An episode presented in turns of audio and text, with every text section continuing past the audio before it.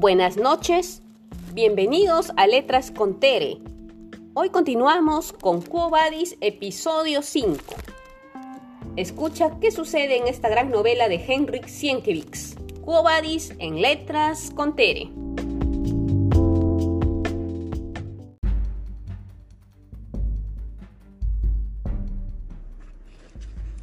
Nerón cantaba un himno en honor de la diosa de Chipre, el himno de cuya letra y música era autor. Estaba en voz y parecía tenerla más fresca y potente que nunca, y hacía alarde de ello a tonte todos los concurrentes. Era aquella la primera vez que no buscaba los elogios de los demás.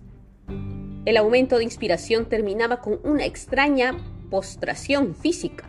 Se dejó caer sobre una silla con la cítara en la mano. De pronto se levantó y dijo, Oh, estoy fatigado y siento necesidad de un poco de aire. Templad las cítaras. Y envolviéndose el cuello en el pañuelo de seda, ordenó a Petronio y Vinicio que le acompañasen.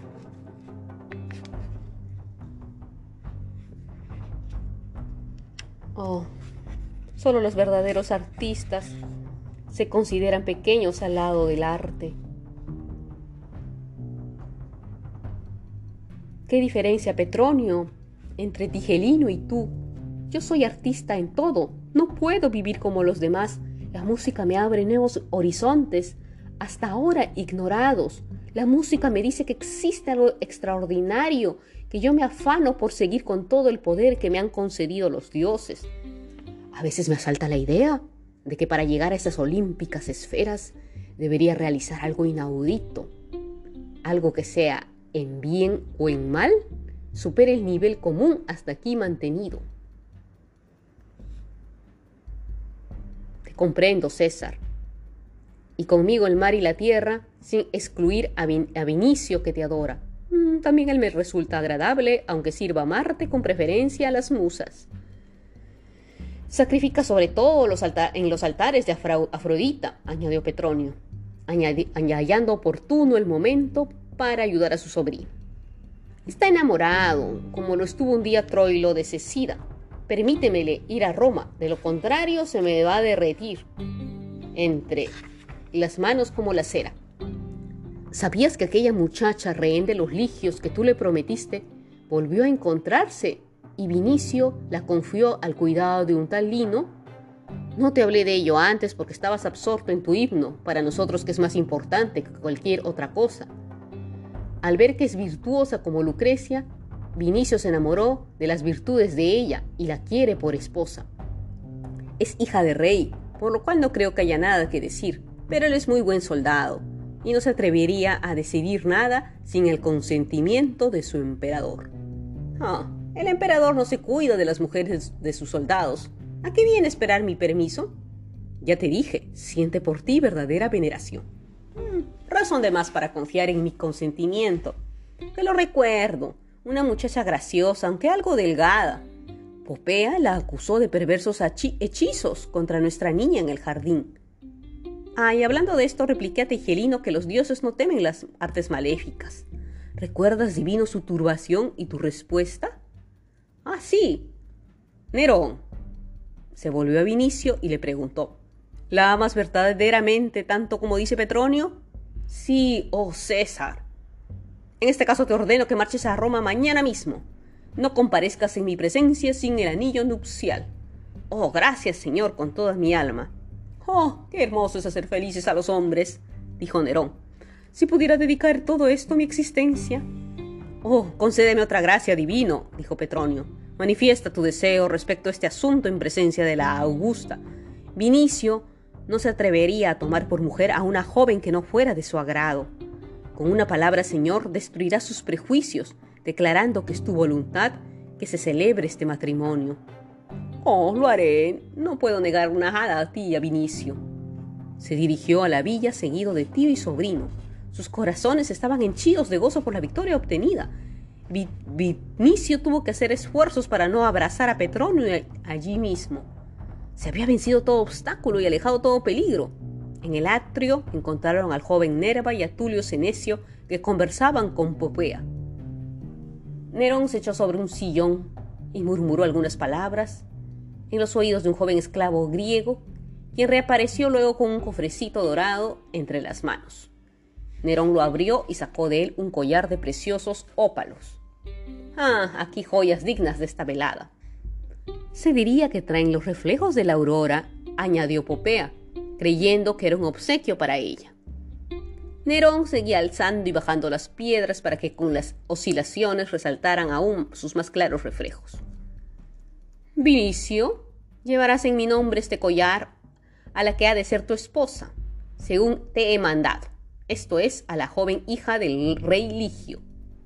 La mirada furibunda de Popea anduvo errante y asombrada, de Nerón a Vinicio, de Vinicio a Nerón, y luego se fue a Petronio, y él se apoyaba con aire indiferente en un brazo del sillón como si quisiera retener su forma en la mente. Vinicio expresó con calor su agradecimiento y luego se acercó a Petronio. ¿Y a ti cómo he de obsequiarte para darte una prueba de mi gratitud? Ah, sacrifica a Euterpe un par de cisnes, le respondió Petronio. Admira el canto de César y ríete de los presentimientos. Ningún rugido del león en adelante turbarás tu sueño ni el de tu encantadora Ligia. No, no, mi felicidad es ahora completa. Ah, que la fortuna te sea propicia. Y ahora cálmate.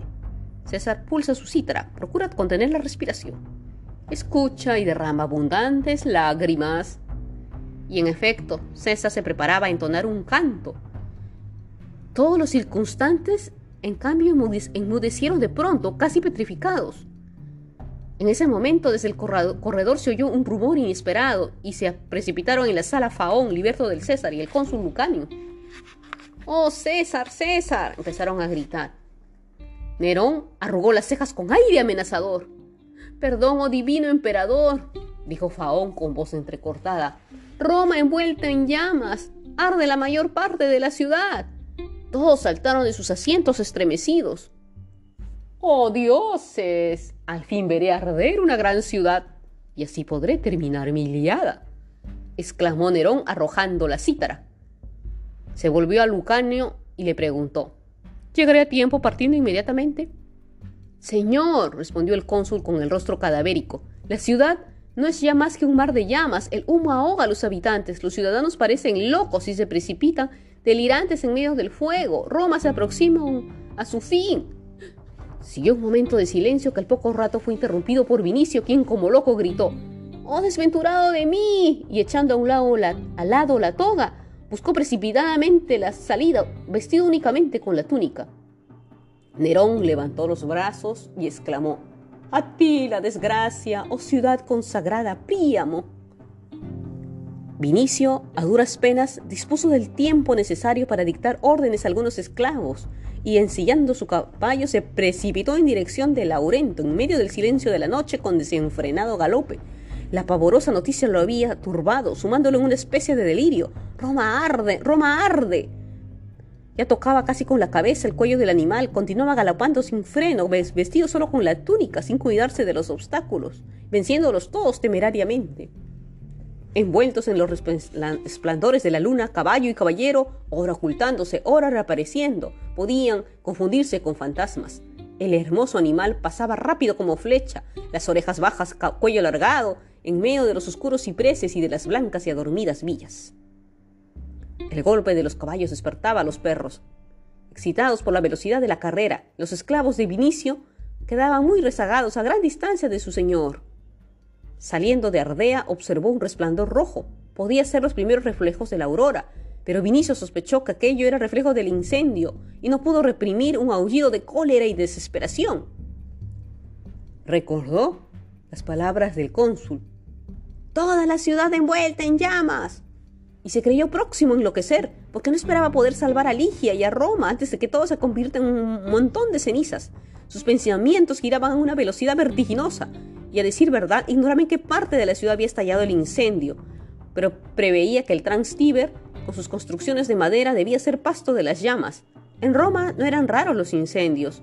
¿Qué no podía haber ocurrido? Le, le consolaba la idea de la fuerza sobrehumana de Ursus. ¿Pero qué podía ser un solo hombre, aunque fuese un titán, contra el poder destructor del fuego?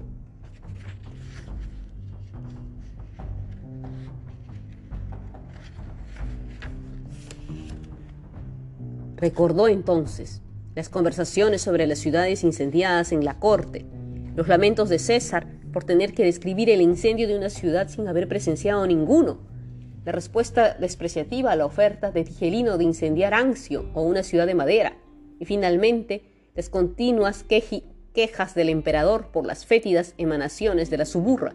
¡Ah! Nerón había ordenado el incendio, solo él podía ordenar semejante monstruosidad y solo Tigelino era capaz de llevarla a cabo. Y si obedeciendo su mandato ardía Roma, ¿quién podía asegurar que no hubiera ordenado asesinar a los habitantes? El incendio, revuelta de esclavos, una matanza. Y este caos, entre este Suligia. Los sollozos de Vinicio se confundían con los relinchos del caballo. La pobre bestia galopaba sin cesar hasta Aricia. Parecía acabar con sus fuerzas. ¿Quién habría librado su ligia de la ardiente hoguera? ¿Quién podía salvarla? Vinicio se mesaba los cabellos desesperadamente y hubiera querido morder el cuello a la extenuada cabalgadura para desahogar su furia. En el momento se encontró con otro caballero que corría desesperadamente, pero en dirección a Ancio, y apenas tuvo tiempo para gritar a Vinicio, Roma está perdida, y desapareció. Otra palabra tan solo llegó a oídos de Vinicio. ¡Dioses! Las otras no les dejaron entender los caballos. ¡Dioses! dijo. Y comenzó a orar.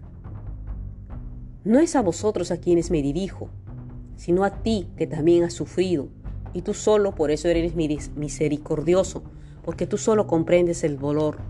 Tú viniste al mundo a enseñar a los hombres a la piedad. Si es así, demuéstrala. Si eres como te pintan Pedro y Pablo, salva a mi Ligia, cógela en tus brazos, llévala lejos de las llamas, tú puedes, devuélvala y te consagraré toda mi sangre. Si no puedes hacerlo por mí, hazlo por su amor. Ella te ama, tiene fe en ti, tú prometes la vida y la felicidad, pero Ligia no quiere morir por ahora. Déjala vivir, tú puedes hacerlo. Y aquí se detuvo, temiendo que su plegaria degenerase en amenaza y no quería ofender a Dios en ese momento. Esta sola idea le hacía temblar y fustigó de nuevo a su caballo. Pasó de largo por el templo de Mercurio. Era evidente que se tenía noticia de la catástrofe, pues junto al templo se notaba un movimiento inusitado.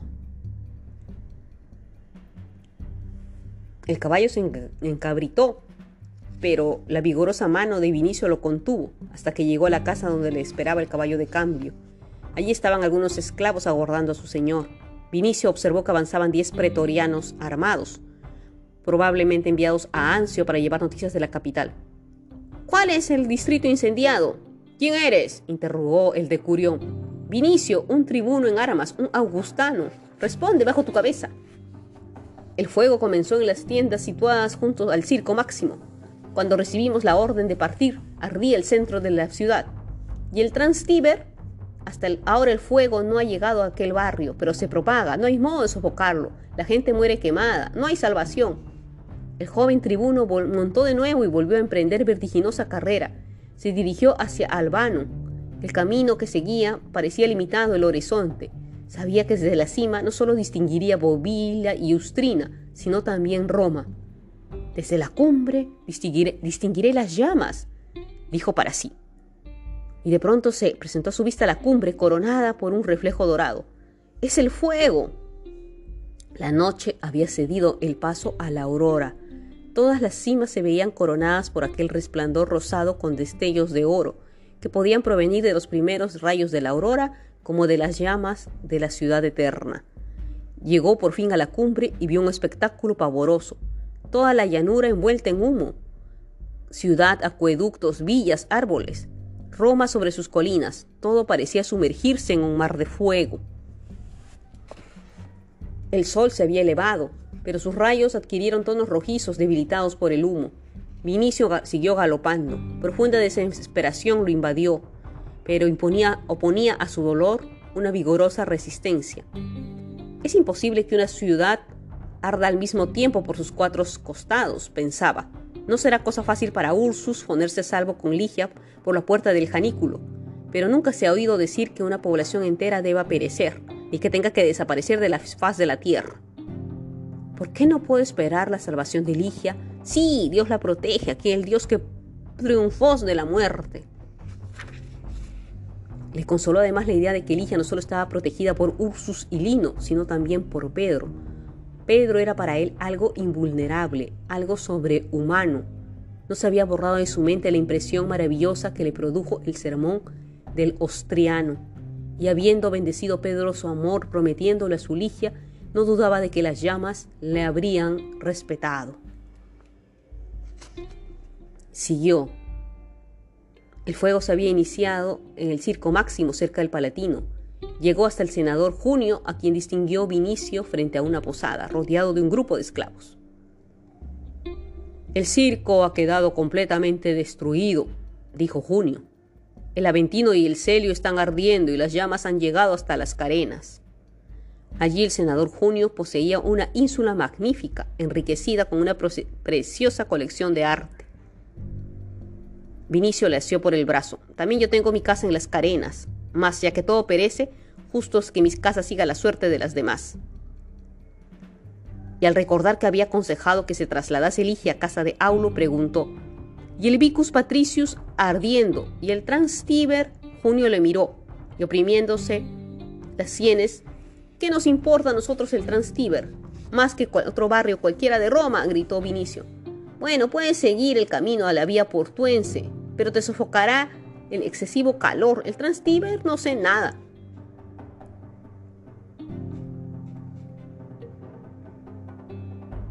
Junio susurró al oído del joven. Tú no me vendes, lo sé, por eso te digo que no se trata de un incendio casual. No se permitió a la gente salvar el circo. Cuando empezaron a arder las casas, oímos miles de voces que gritaban, muerte a los que intenten salvar. Se veía correr por las calles a hombres con hachas encendidas. El pueblo está excitado. Dice que la ciudad ha sido incendiada por orden superior. No puedo decir más. No puede el lenguaje describir lo que sucede. Mísera ciudad y mísero de nosotros. Vinicio montó en su caballo y recorrió, queriendo recorrer en el más breve tiempo posible la vía Apia. Desde aquel océano de fuego y humo llegaba el calor, y el crujido siniestro de las materias en combustión ahogaban los gritos y lamentos de los ciudadanos. Cuanto más se acercaba Vinicio a Roma, más se convencía de lo difícil que era penetrar en la ciudad. La vía Apia rebosaba de gente. Los cementerios, campos, jardines y templos eran verdaderos campamentos. La muchedumbre junto a la puerta Apia en el templo de Marte había derribado las puertas. En los cementerios ocurrían luchas sangrientas, queriendo apoderarse de los sepulcros y otros defendiendo la entrada. Los gladiadores beodos habían consumido todo el vino robado en el emporio y sembraban el pánico por las calles. Numerosos bárbaros habían logrado escapar. Para ellos el incendio de Roma era el fin de la esclavitud.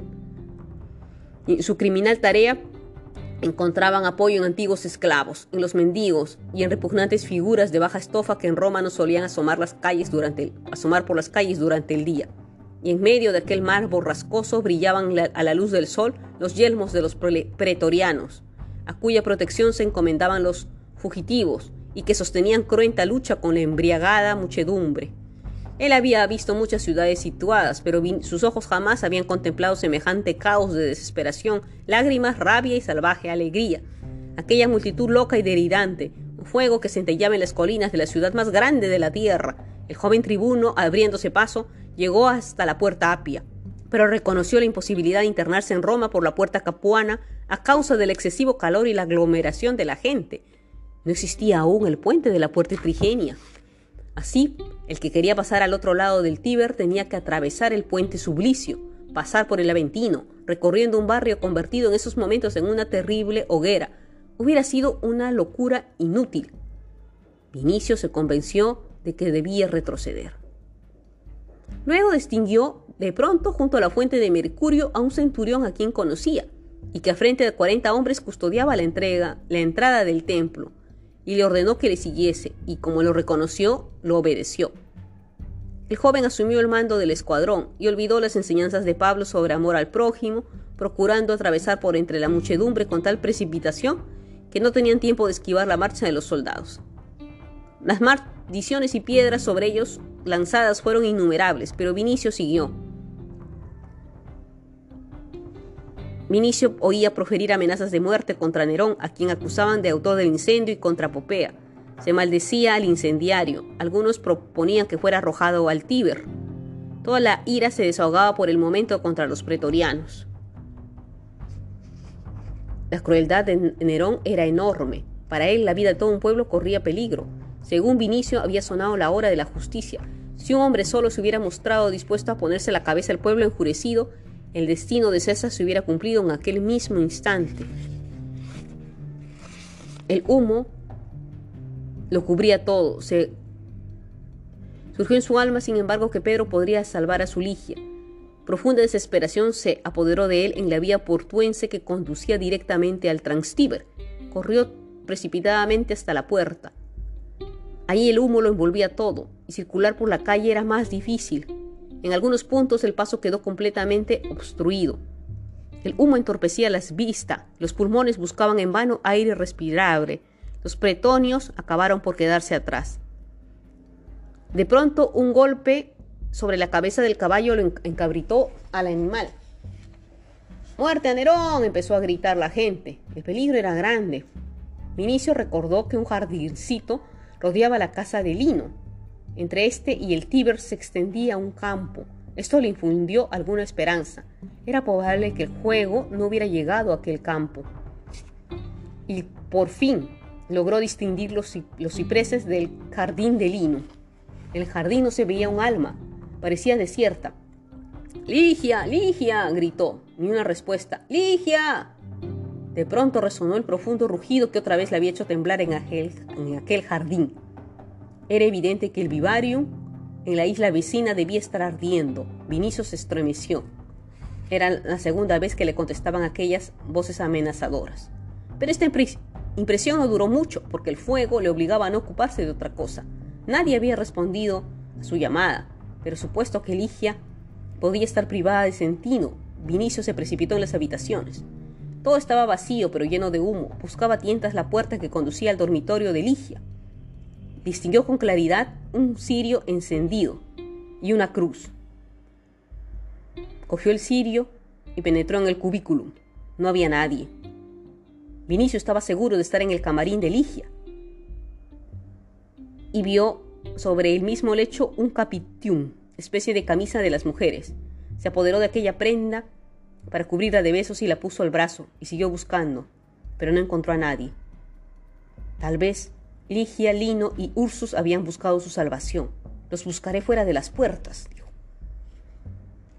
Ahora el fuego avanzaba y el humo también. Era tiempo de que pensara en su propia salvación. Una corriente de aire había apagado la luz. Vinicio apresuradamente abandonó la casa y se dirigió a la vía portuense por donde había venido. Parecía que el fuego se divertía siguiéndole, sea en forma de humo o lluvia de chispas. Ya su túnica empezaba a chamuscarse, pero él no lo notaba, con la desesperación de encontrar a Ligia, y seguía corriendo para no morir asfixiado. La boca, garganta y pulmones le ardían. Esto es abrazarse vivo, pensaba. Cada vez le era más penoso correr a no ser por el amor a Ligia que le inspiraba un valor sobrehumano, y con el capitium que había tomado se tapaba la boca y la nariz. No hubiera tenido fuerzas para vivir más tiempo, pero tenía que seguir. Una sola palabra no se le borraba, huir, porque su Ligia le esperaba, su Ligia que Pedro le había prometido por esposa. Y de pronto creyó ver a Ligia, unirse a ella y luego morir. Siguió corriendo como loco, se vio pronto envuelto en una nube de fuego, cuando estaba a punto de perder las pocas fuerzas, distinguió perfectamente el término de la calle. Esto le pareció darle más aliento. Pero otra espesa nube le cerraba el paso. Oh no, dijo. Y se puso encima la túnica. Pero esta ya ardía en llamas, le quemaba las carnes, no le quedó otra prenda, así que se arrojó al cuello el capitium. La plebe saquea las casas, pensó Vinicio, viendo todas las turbas. ya estaba perdiendo el sentido. Y dos hombres le alcanzaron un cubo de agua. Os lo agradezco, dijo. Ayudadme a levantarme. Le bañaron la cabeza. ¿Quién sois? Estamos derribando las casas para que el fuego no se corra hasta la vía portuense. Me habéis ayudado cuando he caído. Gracias. No se debe negar a nadie en socorro. Cristo que lo pague. Alabado sea su nombre. ¿Lino? pero no pudo completar la pregunta porque le vino un desmayo. ¿Dónde está Lino? fue sus primeras palabras. Se marchó hace dos días al Austriano. La paz sea contigo. Casa seguramente está incendiada, señor, continuó el griego, porque las carenas están ardiendo. Vinicio reconoció a Quilón. ¿La viste? Sí, alabado Cristo y alabado los dioses. Pero te pagaré aún mejor, oh Ciro, te lo juro ante Roma incendiada.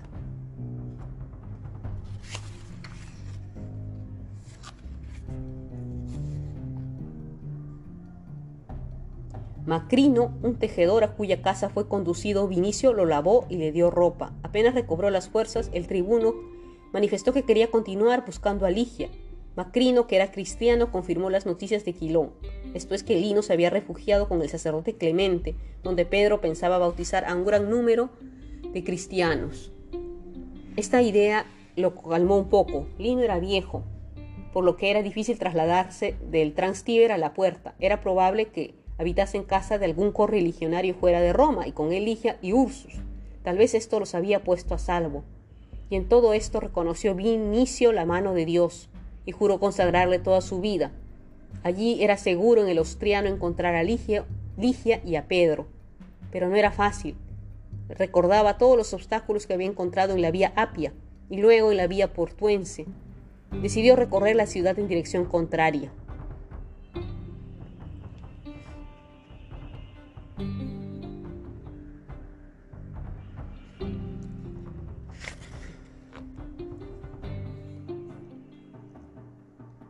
Vinicio estaba absorto en sus pensamientos.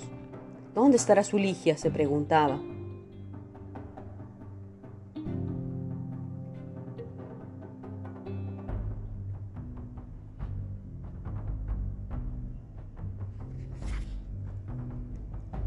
Quilón le dijo, entre el monte Janículo y el Vaticano hay cavernas. Óyeme, recientemente los hebreos se entregaron a la persecución de los cristianos con la mayor crueldad. Pero ellos más tarde regresaron y hallándose más seguros bajo la protección de Popea, vuelven a molestar a los cristianos con más insistencias. ¿Y qué quieres decir con esto? Que en el Transtíber están abiertas las sinagogas, mientras los cristianos, a fin de escapar a las persecuciones, se reúnen para orar en secreto en cuevas de arena. Los cristianos del Transtíber han escogido las cavernas próximas al circo en construcción. Ahora que la ciudad se derrumba, los secuaces de Cristo están allí en sus oraciones. Pero no decías que Lino se hallaba en el Ostriano, gritó Vinicio. Me has prometido una casa con una viña, respondió Quilón. Por eso trato de que no me falle la esperanza de no de encontrar a tu Y es posible que al estallar el incendio se haya apresurado a regresar al Transtíber.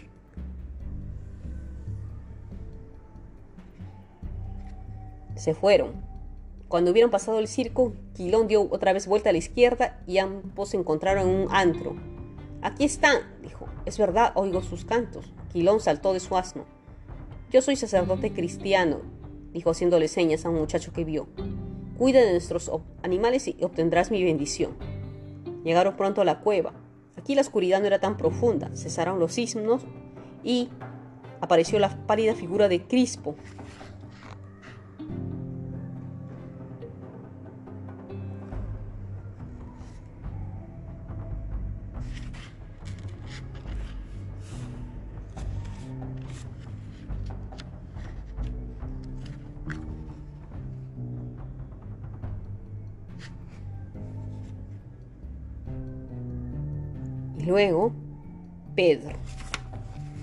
Cogió el manto del apóstol y le dijo, Sálvame, Señor, la he buscado, pero confío en que tú solo puedes devolvérmela.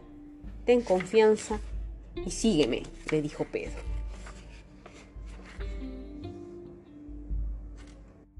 Luego de una calle subterránea y se veía brillar una luz muy débil, Pedro señaló, He aquí la cabaña del cantero que nos asiló cuando volvimos de Ostriano con Lino enfermo y Roma quedó envuelta en llamas. Ingresaron. ¿Quién hay? dijo una voz. Siervos de Cristo, respondió Pedro. La paz sea contigo, Ursus. Ursus se inclinó ante el anciano y reconociendo a Vinicio, le cogió una mano y se la besó. ¡Oh, Señor! Benito sea el divino Cordero por la alegría que proporcionarás a Calina. Y junto al fuego hallaba esa Eligia, entretenida en sacar peces de una rey, de una red, creyendo que solamente había entrado Ursus. Vinicio se le acercó y la llamó por su nombre. Ella se levantó radiante de felicidad y se precipitó en brazos de Vinicio, como un niño que, después de una larga separación, vuelve a ver a sus padres. Él la abrazó y la trajo hacia su pecho, convencido de que volvía a encontrarla por un milagro. Cogió dulcemente la graciosa cabeza de la joven, le besó la frente y los ojos y pronunciaba su nombre. Su felicidad no podía ser superada más que por su inmenso amor. Le refirió cómo había huido de Ancio, cómo lo había buscado desesperadamente y cómo había sufrido antes de encontrarse con el apóstol.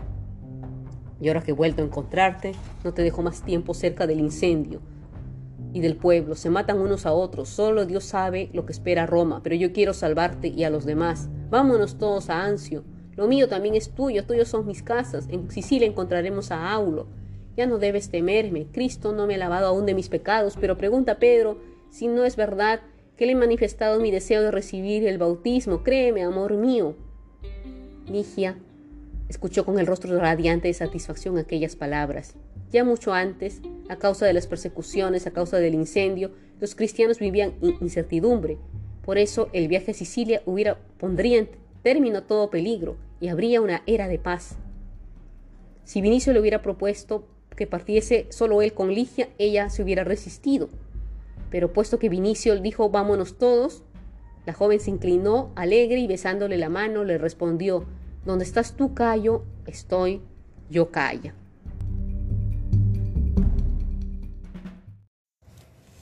¿Cómo es la vida?